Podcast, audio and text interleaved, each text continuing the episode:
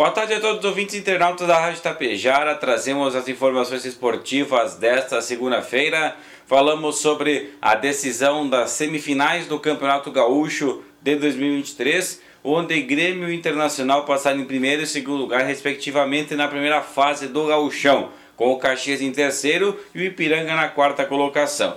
Resultados que na última rodada, o Grêmio empatou 0 a 0 com o Ipiranga, estava com as reservas aqui no Colosso da Lagoa. Já o Internacional com time misto venceu o Esportivo de Bento pelo placar de 4 a 1. E com esses resultados e a vitória do Caxias, o tricolor então enfrentará novamente o Ipiranga em duas partidas. A primeira no próximo final de semana, domingo, às 4 da tarde no Colosso da Lagoa e no outro sábado, daí a partida de volta na Arena.